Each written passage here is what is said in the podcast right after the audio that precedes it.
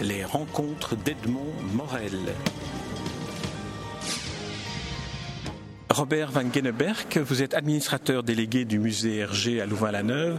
Nous nous rencontrons euh, dans le cadre de l'exposition qui est consacrée au centenaire de la naissance de Raymond Leblanc. Alors, est-ce que cela veut dire que euh, Raymond Leblanc et Hergé sont, réunis euh, vraiment à l'intérieur du musée? C'est certainement l'occasion de réunir Raymond Leblanc et Hergé qui étaient qui ont été réunis à plusieurs reprises. Déjà, c'est un c'est une coïncidence assez extraordinaire puisque Hergé est né le 22 mai 1907, euh, Raymond Leblanc est né le 22 mai 1915. Donc voilà, déjà, euh, on imagine facilement qu'ils ont pu fêter leur anniversaire ensemble euh, autour de, bonnes soirées. et puis voilà, ils se sont rencontrés au moment de la création du journal Tintin, ce qui a certainement marqué beaucoup aussi la, la carrière de Hergé. Alors, est-ce qu'on peut essayer de trouver des traits de similitude et de contraste entre les deux caractères, celui d'Hergé et celui de Raymond Leblanc? Dans le, dans le communiqué de presse, on indique que l'un est l'artiste et l'autre est l'homme d'affaires. Est-ce que Raymond Leblanc n'était pas plus que cela? C'était un entrepreneur, je dirais. C'était, pour moi, l'image, c'est plus celle de l'entrepreneur, c'est-à-dire la personne qui a vraiment un projet et qui a envie de le réaliser. Alors, homme d'affaires, c'est très réducteur. Peut-être qu'aujourd'hui, dans le vocabulaire, on parle de, businessman et ainsi de suite.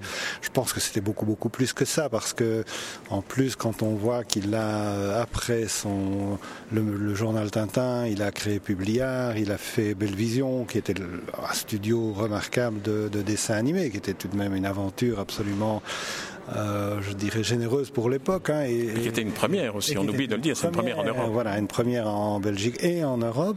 Donc il fallait oser, il fallait oser le faire. Donc voilà, pour moi c'était vraiment l'homme d'entreprise, l'homme de euh, d'aventure quelque part qui voulait arriver à, à donner corps à ses, à ses entreprises, à ses, ses rêves finalement, hein, ou à ses projets. Et Hergé, lui, euh, euh, pour revenir à la comparaison, est-ce qu'il n'était qu'artiste dans cette entreprise qui était le journal Tintin? Ah, Je crois que Hergé était aussi quelque part euh, un, bon, aventurier. Il a, il a fait voyager Tintin, il a probablement, il a pas voyagé d'après, en tout cas dans, les, premières années, il n'a pas voyagé beaucoup lui-même, il a, fait beaucoup se rencontrer les gens, euh, les peuples, etc. à travers toutes ces histoires. Et donc, euh, lui aussi, c'était euh, c'était quelqu'un qui voulait donner corps à, ses rêves d'une autre façon, donc c'était l'expression artistique et culturelle. Et je pense que sur ce plan-là, ils se sont certainement bien rencontrés.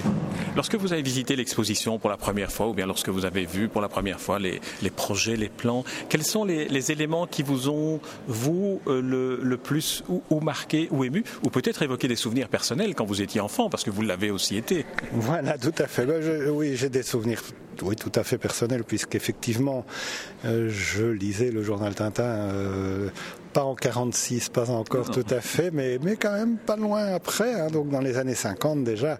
Donc les timbres Tintin, les, les images, les, les, premières aventures euh, des différents héros qui sont évoqués dans Tintin, etc. C'est des coups de cœur. Hein, donc les couvertures, je me souviens parfaitement des couvertures. J'ai acheté ces, ces magazines-là euh, chaque semaine. Donc euh, voilà. Et puis j'ai aussi eu la chance, hein, puisque voilà, c'est le privilège de l'âge. Parfois, on n'a pas que des désavantages, et aussi des avantages.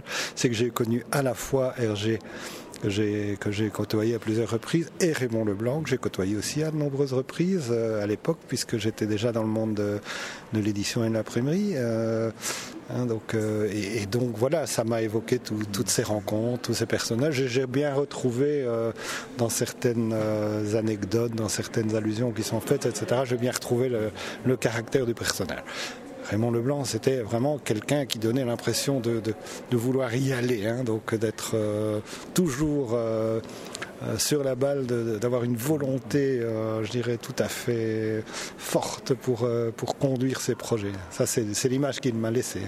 Parmi les, objets, les, publications et les accessoires que l'on trouve dans l'exposition, on trouve le bureau de Raymond Leblanc qui est reconstitué. Qu'est-ce que ça nous dit du personnage, ce bureau?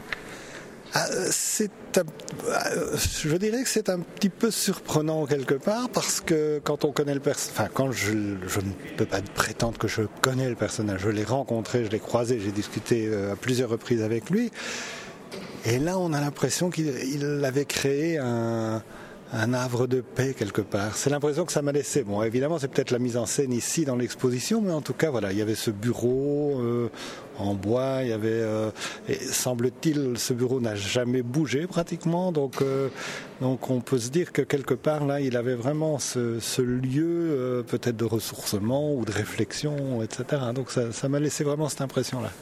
Alors parmi les, les, objets, on voit, parmi les objets exposés, on voit toute une part euh, des entreprises de marketing qu'il a lancées avec des timbres, avec des capsules, avec. Alors, alors là, là c'est quelque chose qui était aussi extrêmement novateur, mais que d'une certaine manière, et là c'est aussi à l'administrateur délégué du musée Hergé que je m'adresse, d'une certaine manière, c'est un peu ce que le musée et, et en particulier Nick Rodwell ont, ont poursuivi, c'est-à-dire de, de, de, de, poursuivre cette euh, euh, disponibilité du personnage de bande dessinée sous d'autres formes. Oui, c'est assez surprenant. Je, ne me souvenais pas, ou peut-être ne l'ai jamais su, que par exemple, dès le départ en 46, il avait décoré un tram à, l'image de, Tintin pour, euh, pour faire la promotion de son journal Tintin. C'est extraordinaire déjà penser à ça à l'époque.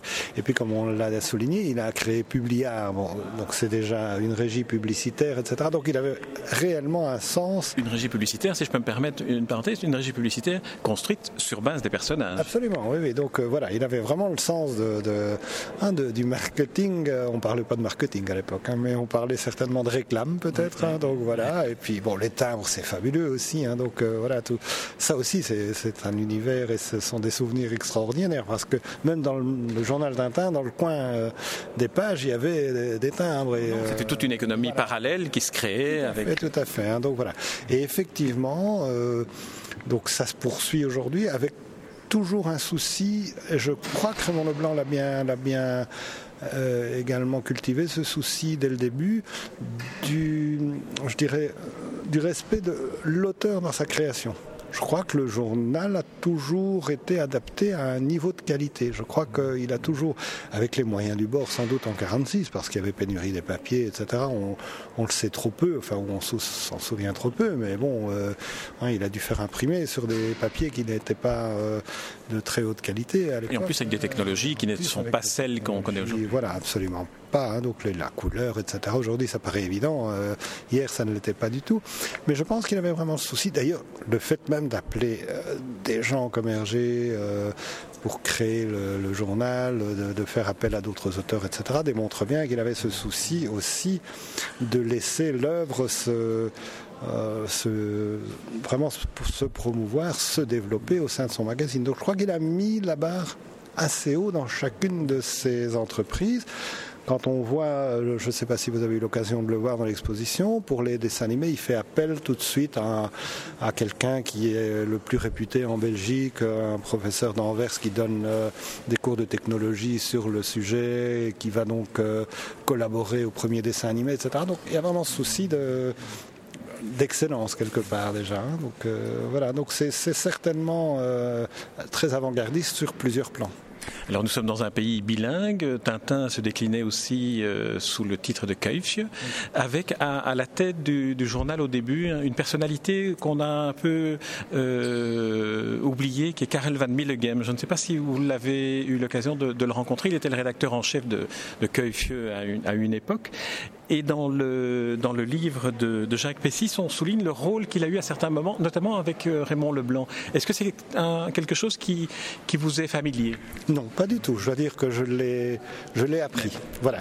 Euh, par contre, je savais que Tintin et qui avaient été édités en même temps. Donc, c'est-à-dire que Raymond Leblanc avait édité dès le départ un journal qui soit bilingue. Hein, donc il a édité Tintin, mais aussi Keuf. Ce qui explique sans doute en partie aussi que le personnage est aussi populaire euh, euh, au nord qu'au sud. Hein. donc euh, ça, c'est toujours quelque chose de, remarquable que j'ai pu observer dans, ma carrière professionnelle à l'édition, c'est que le personnage est très populaire. Et ce qu'il faut savoir aussi, c'est par exemple qu'aux Pays-Bas, Keuf a eu une pénétration en tant que, journal extrêmement importante. il a fait partie de ce qu'on appelait les portefeuilles de lecture à l'époque, c'est-à-dire que les familles étaient abonnées non seulement à un magazine, mais étaient abonnées à un ensemble de magazines pour papa, maman, les enfants, etc. Et Keuff en a fait très très très longtemps partie. Je dirais même que Keuff a vécu plus longtemps que Tintin. Et donc le personnage est aussi extrêmement populaire en Hollande à, euh, grâce à ce véhicule euh, qui était Keuff à l'époque. Alors vous avez évoqué, on arrive au terme de cet entretien, vous avez évoqué les rencontres que vous avez eu l'occasion de faire avec Hergé.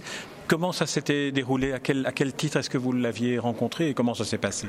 Ah, Je peux dire que c'était ça, s'est très bien passé. Oui, non, mais, euh, racontez. voilà. Oui, ben en fait, je suis entré en 1975 euh, chez Casterman. Euh, comme euh, responsable, enfin comme euh, adjoint à la direction générale de Monsieur Casterman à l'époque et, et, comme responsable financier. Et quelques mois après, euh, Hergé a appelé mon patron de l'époque, Monsieur Casterman, en disant qu'il souhaitait me rencontrer, et donc avec lui. Et donc nous sommes allés à sa rencontre, donc en 75 déjà. Et euh, j'ai été extrêmement frappé parce que justement, euh, tout ça s'est passé avec une très grande simplicité, euh, mais il n'était pas du tout question de, parler de, de, conditions de contrat ou quoi que ce soit. Il voulait simplement faire ma connaissance pour voir, tiens, il y a du nouveau chez Gastorman, il, y a des personnes nouvelles qui arrivent, je veux un peu voir qui ils sont. Et donc j'ai été extrêmement touché par ça, de me rendre compte que finalement, euh, le seul souci qu'il avait, c'était de connaître la personne.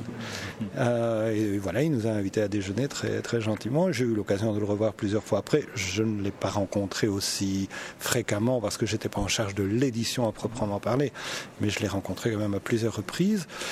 Voilà, donc, euh, mais ce, fait-là qu'il ait voulu vraiment euh, connaître euh, cette personne qui rentrait proche de la direction, etc., ça, ça voilà, c'était pour moi un signe et ça m'a beaucoup touché. Alors ma dernière question portera sur le musée Hergé.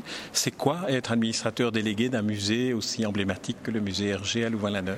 Bah, C'est d'avant tout euh, se dire euh, qu'il euh, y a derrière cela un, personnage absolument extraordinaire qui est Hergé, qui a créé des personnages aussi extraordinaires que Tintin et autres.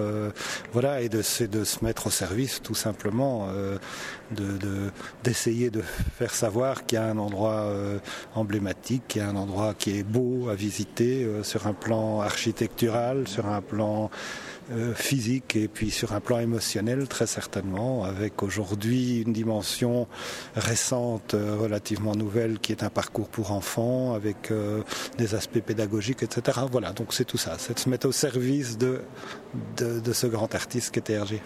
Très bien, Robert Van Genneberg, je vous remercie pour cette euh, interview, pour cette rencontre et, l'évocation des souvenirs personnels que vous avez bien voulu nous livrer. Je rappelle que vous êtes administrateur délégué du musée Hergé à Louvain-la-Neuve et je propose que vous joigniez à moi pour inviter ceux qui nous écoutent à venir se rendre, toutes affaires cessantes, visiter le musée. Merci Robert Van Genneberg. Voilà, merci à vous. Les rencontres d'Edmond Morel.